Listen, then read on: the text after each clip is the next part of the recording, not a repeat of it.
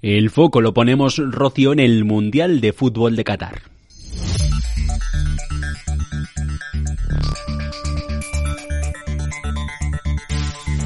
Pero por lo que el mundo y la economía ha perdido por los partidos jugados en los siete estadios del país del Golfo Pérsico. Y es que a medida que España queda eliminada, volvemos a sentir el pulso de lo que nos movemos, aunque los más acérrimos al esférico mantienen su interés por si Marruecos consigue hacer historia al llegar como primera nación africana a la final, o si la Argentina de Leo Messi se hace de nuevo con el trofeo que en 2012 estuvo de gira por España. Este domingo se juega la final a las 4 de la tarde y para entonces se espera que más de la mitad de la población mundial que no esté en el campo, unas 5.000 millones de personas, estén pegadas al televisor tras 28 días de juego que han tenido sus consecuencias en el mundo laboral.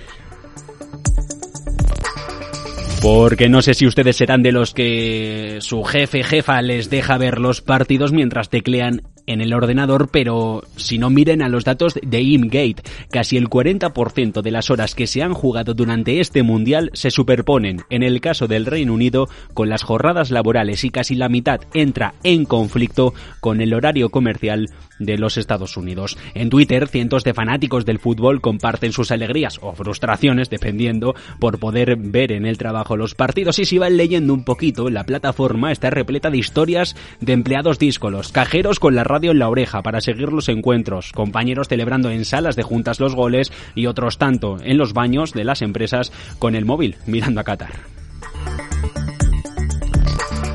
Aunque echa la ley, ya saben, echa la trampa, dice el refranero. En Suiza, los empleados de Basilea han ido recibiendo correos estos días prohibiéndoles directamente, prohibiéndoles ver los partidos mediante bloqueos de las redes wifi públicas durante los encuentros que jugaba la selección helvética. En Reddit, por ejemplo, también un hilo con más de 900 comentarios trata sobre este asunto. Y es que ojo al dato que nos deja ActiTrack. Por jugar al fútbol, las negociaciones en Wall Street, en la principal plaza bursátil del planeta han ido cayendo en las últimas semanas. Una encuesta de YouGov dice que el 13% de los británicos planeaba tomarse un tiempo libre durante los partidos y que el 9% dice que tiene la intención de faltar al trabajo por irse a ver el fútbol, pero ojo, sin decírselo a su jefe.